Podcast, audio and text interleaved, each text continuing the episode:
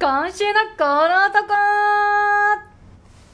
ていうことですね、まはいああの皆さんね帰ってきたなって感じがこのタイトルコールですそうるだと、ね、うん前のコールほんま気持ち悪かったわ俺 のあ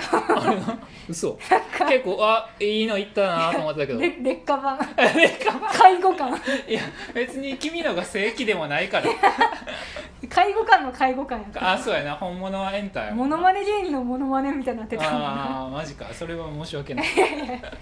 いやそれ思いながらねうん聞いてましたけどまあね今回私のね担当でございますよ、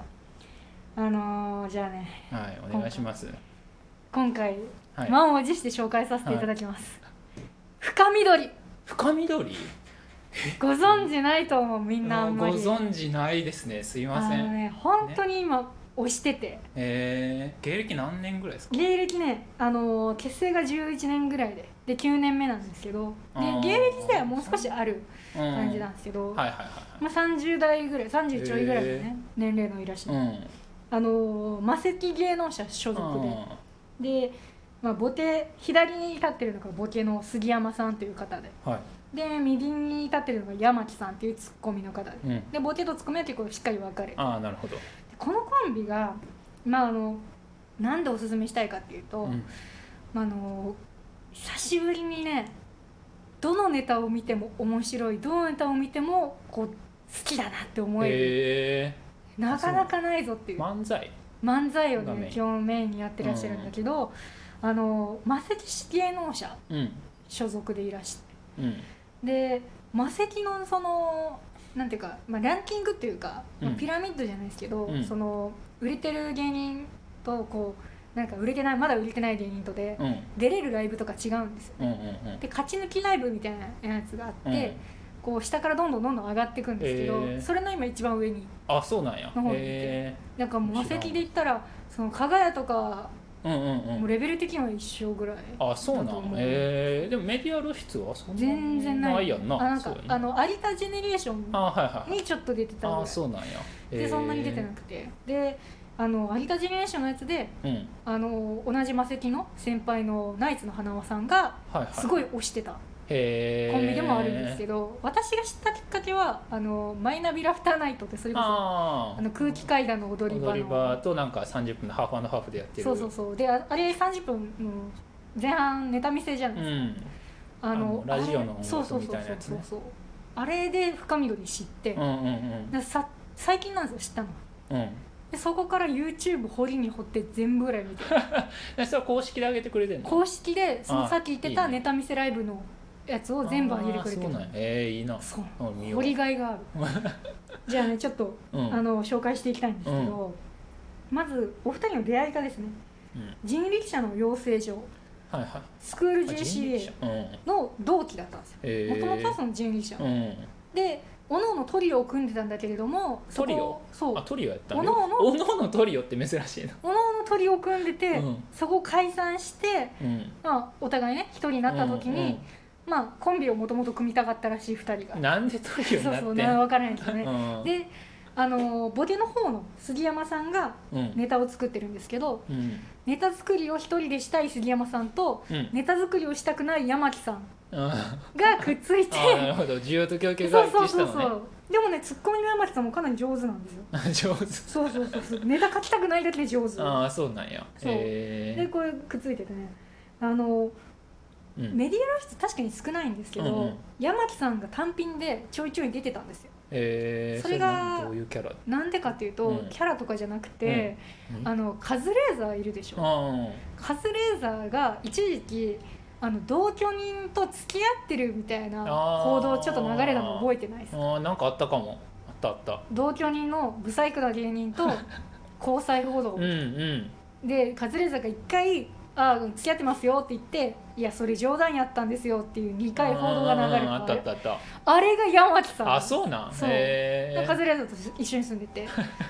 あと納言のねみゆきさんのツイッターにもよく出てくるえ ー、あそうなんや杉山さんは本当にもう全然出てこない仲がいいってことななんか社交的なのね社交的なんやなツッコミネタ書く担当とちょっと社交というかそうそうそうそうそういので分かれてる面白いねうまいこでまああの人なんですけど、とうんへえその二人のねその深緑さんのね、うん情報がね今回紹介しようとしたんですけど、うん、ウィキペディアすらなくてあページすらページないあのマジ赤文字まだ赤文字なの そ編集してくださういそうそうなそのうそうにね書いてくれよ逆にほんまやないやそこまでできるよな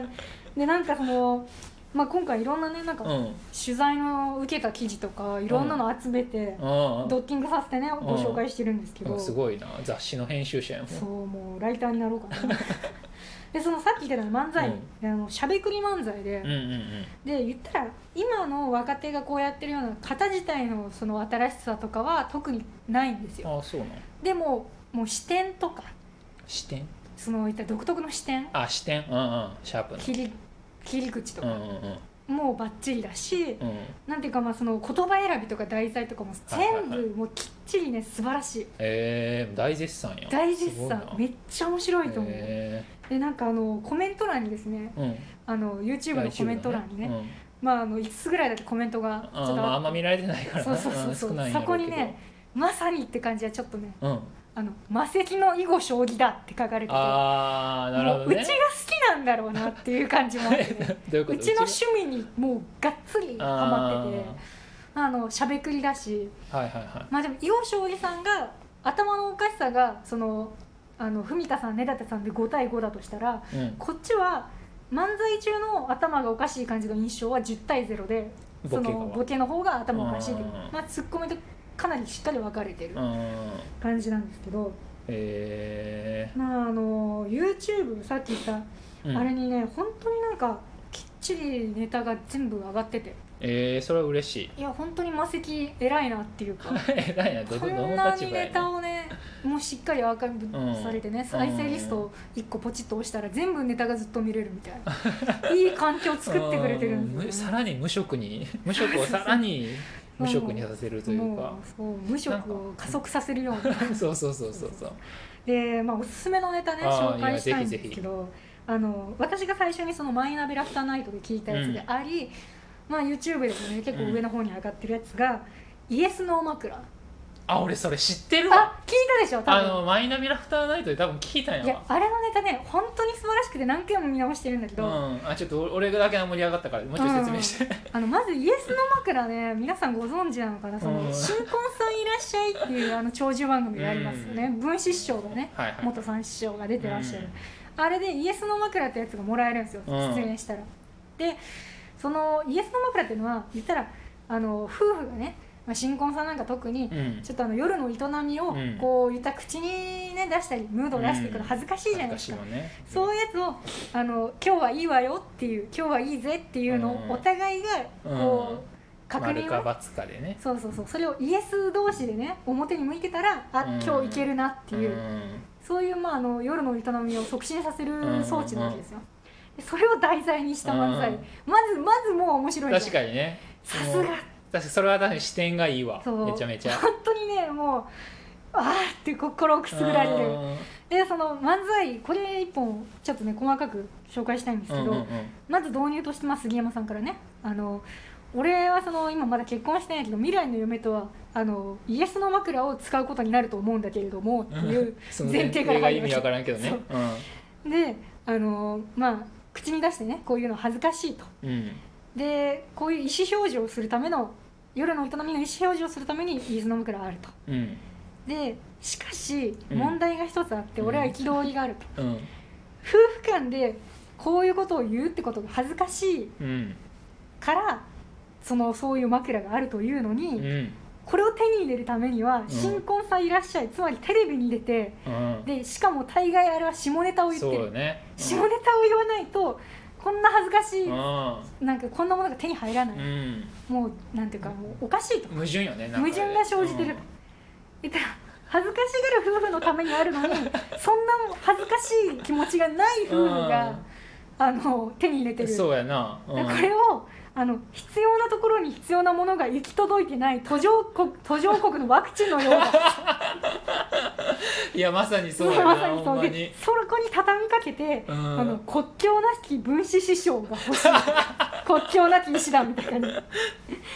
あとそこあとなんかその序盤とかに、うんイエス同士になった時のことを「いらっしゃい」って言ったりとかしてて、専門用語がいらっしゃいっていうやのそあのれ性行為のことをいらっしゃいっていうのやめろみたいな非売やそなうそうこんなね一個一個ワードセンスも確か抜に群こんないいかねって思うあー確かになあれいいなと思ったもんいやいやいいでしょ聞いた時だけであの時焦ってメモしたもん深緑あーさすが深掘ったな、うん深掘ったちゃんよとそこ本当にいいなで逃してもうたそうなのよそこをね、あの聞き結局聞き逃しがちだから、うんうんうんあれそうはやねもう本当繋いでいかないといけなあー後世に繋いでいかなきゃいけそう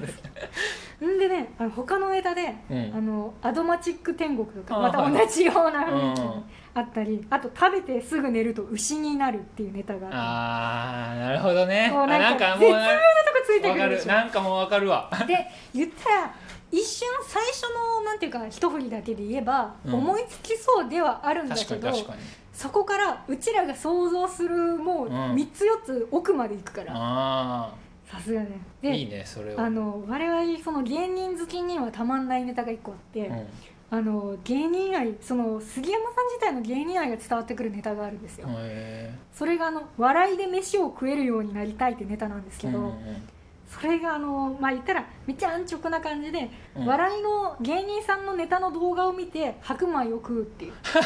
芸人のネタをおかずにそうそうそう笑いで飯を食うって本当にそのま まあそういうことねそういうことなの。